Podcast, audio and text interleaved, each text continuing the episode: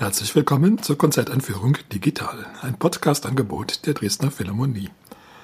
Mein Name ist Albert Breyer, ich bin Komponist und möchte Ihnen das Programm der Konzerte am 1. und 2. März einführen. Auf dem Programm stehen die symphonische Dichtung La Mer von Claude Debussy, Prométhée, Le Poème du Feu von Alexander Scriabin, die zweite Suite aus Daphnis und Chloe von Maurice Ravel sowie zuvor eine Auswahl aus dessen Miroir für Klavier Solo. Die Dresdner Philharmonie spielt unter der Leitung von Sir Donald Runicles. Solist ist Stephen Osborne. Es singen der Philharmonische Chor Dresden und der Universitätschor Dresden.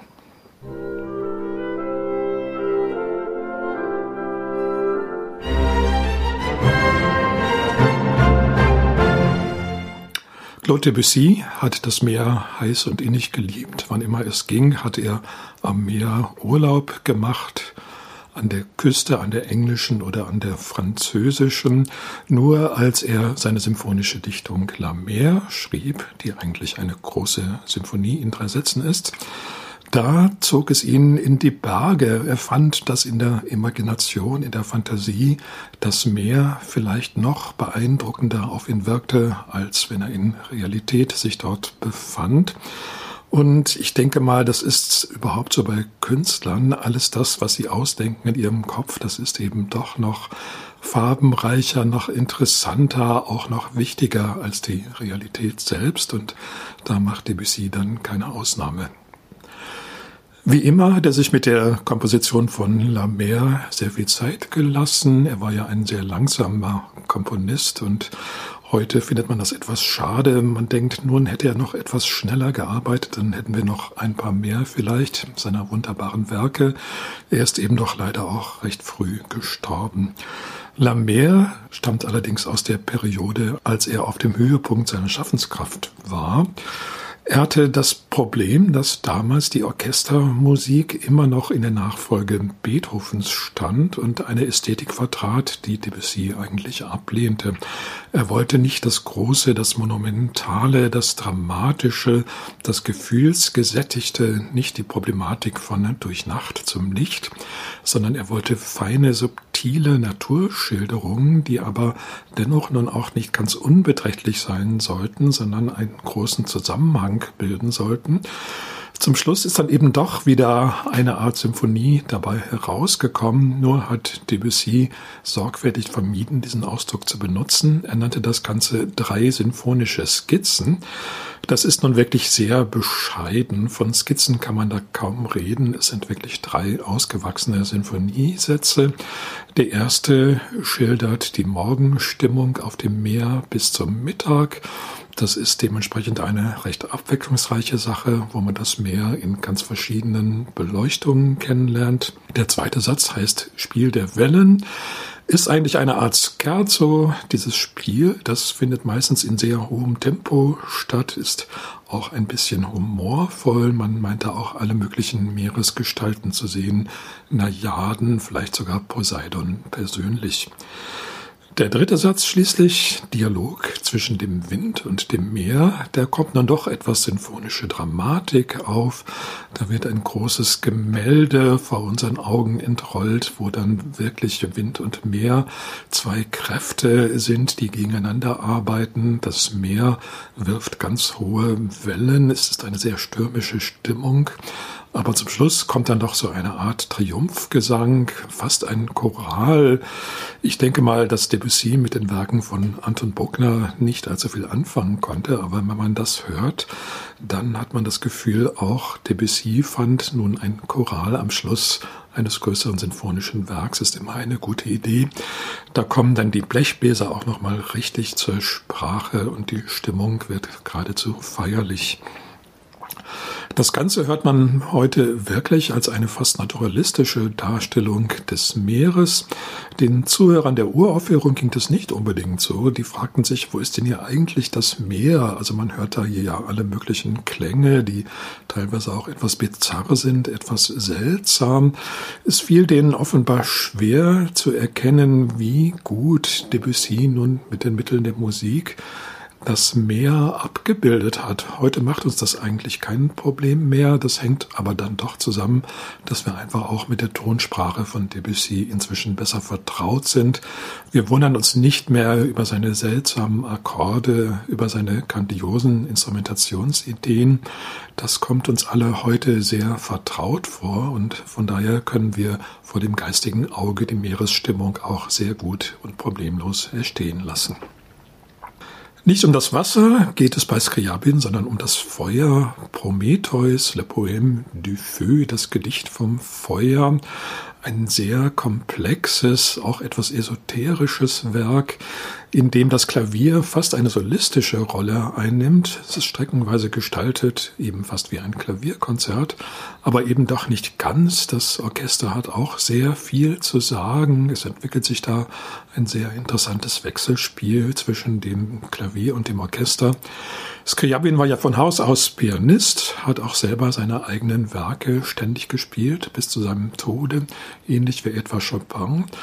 Aber schließlich drängte es ihn doch nach Höherem. Er war damals sehr stark beeinflusst von mystischen Ideen, theosophischen Ideen und für die war ihm das Klavier dann einfach zu eng, zu klein, nicht ausdrucksstark genug. Und er begann mit der Komposition von großen Orchesterwerken. Auch drei Symphonien hat er geschrieben, aber berühmt geworden ist er vor allen Dingen durch seine beiden Poeme, das Poem de l'Extase und eben das Poem du Feu. Dass es da um Feuer geht, das kann man auch sehr gut hören. Es ist eine geradezu glitzernde Musik. Es ist also weniger das Feuer jetzt als etwas Verzehrendes, als etwas Feindliches, sondern als etwas, das man in seinem ganzen Farbenspiel betrachtet. Zu den Farben hatte Scriabin auch ein besonderes Verhältnis. Er war ein sehr synästhetisch veranlagter Mensch. Das heißt, zu jedem Ton, den er hörte, fiel ihm zugleich eine zugehörige Farbe ein. Ein Phänomen, das man etwa auch von Olivier Messiaen kennt. Das Problem dabei ist, dass es zwar Leute gibt, denen das ähnlich geht, aber dass es schwierig sein wird, auch nur zwei zu finden, die da dieselben Vorstellungen haben. Wenn C-Dur für den einen weiß ist, ist es für den anderen rot. Wenn Fis-Dur für den einen blau ist, ist es für den anderen grün. Da wird man auch kaum zur Verständigung kommen, weil einfach diese Assoziationen so spontan sind und sich eben auch nicht einfach wieder beseitigen lassen. Scriabin hat für sein Poem Du Feu eine Maschine erdacht, ein sogenanntes Lichtklavier, was in der Lage sein sollte, Lichtprojektionen im Saal vorzunehmen. Wie das nun genau aussehen sollte, das ist bis heute unklar. Es hat verschiedene Versuche gegeben, das zu realisieren. Scriabin selbst hat in der Partitur sogar zwei Stimmen angegeben, denen Farben zugeordnet sind. Da weiß man auch nicht genau, ob er sich nun vorgestellt hat, dass da wirklich immer zwei Farben projiziert werden oder ob es auch um Farbmischungen geht. Jedenfalls die eine der beiden Stimmen, die zeichnet einfach mit Farben den Formverlauf ab. Da wird man sich wahrscheinlich auch noch am ehesten darauf einigen können, falls man die Lichtprojektionen vornimmt, dass sie eben dazu dienen, den Formverlauf auch optisch darzustellen. Das ganze Stück ist eigentlich nur ein sehr langer Sonatensatz mit zwei Themen, einer Durchführung und einer stark variierten Reprise. Zum Schluss kommt dann noch ein Chor dazu, der allerdings keinen Text singt, sondern eigentlich nur ein Klangverstärker ist. Die Wirkung ist allerdings doch dann sehr mystisch, wenn der Chor kommt. Es ist schon fast, als ob man dann wirklich Kontakt mit einer anderen Welt aufnimmt. Maurice Ravel hat sein Werk Daphnis und Chloe geschrieben, als die Ballette gerade in Paris große Mode waren, vor allen Dingen durch die Ballet Russe von Diaghilev, der die ganzen berühmten Kompositionen von Stravinsky in Auftrag gegeben hatte. Da wollte es Ravel auch einmal versuchen. Es ist eine seiner längsten Partituren geworden. Nur war sie schon etwas aus der Zeit gefallen. Man hatte so etwas Blut geleckt mit Stravinsky, mit diesen sehr farbigen Partituren, die auch Einblick in eine archaische Welt gaben, die man noch nicht kannte. Das alte Russland in Le Sacre du Printemps.